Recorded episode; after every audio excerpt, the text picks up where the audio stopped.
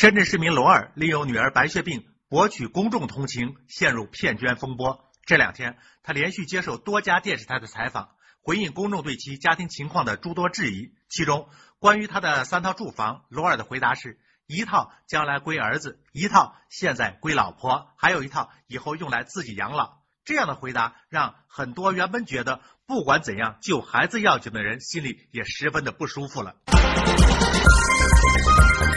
山峰说：“人没脸，树没皮，真就百发难治了吗？明明自己有经济能力，却隐瞒这个基本事实向公众伸手要钱，说的是贪财都是轻的，简直就是蓄意诈骗。亲生女儿身患重病，却不肯全力医治，说是要为还在读书的儿子留房产，为妻子留财产，为正当壮年的自己留养老金，说他没有人性都是轻的，简直就是涉嫌遗弃罪。”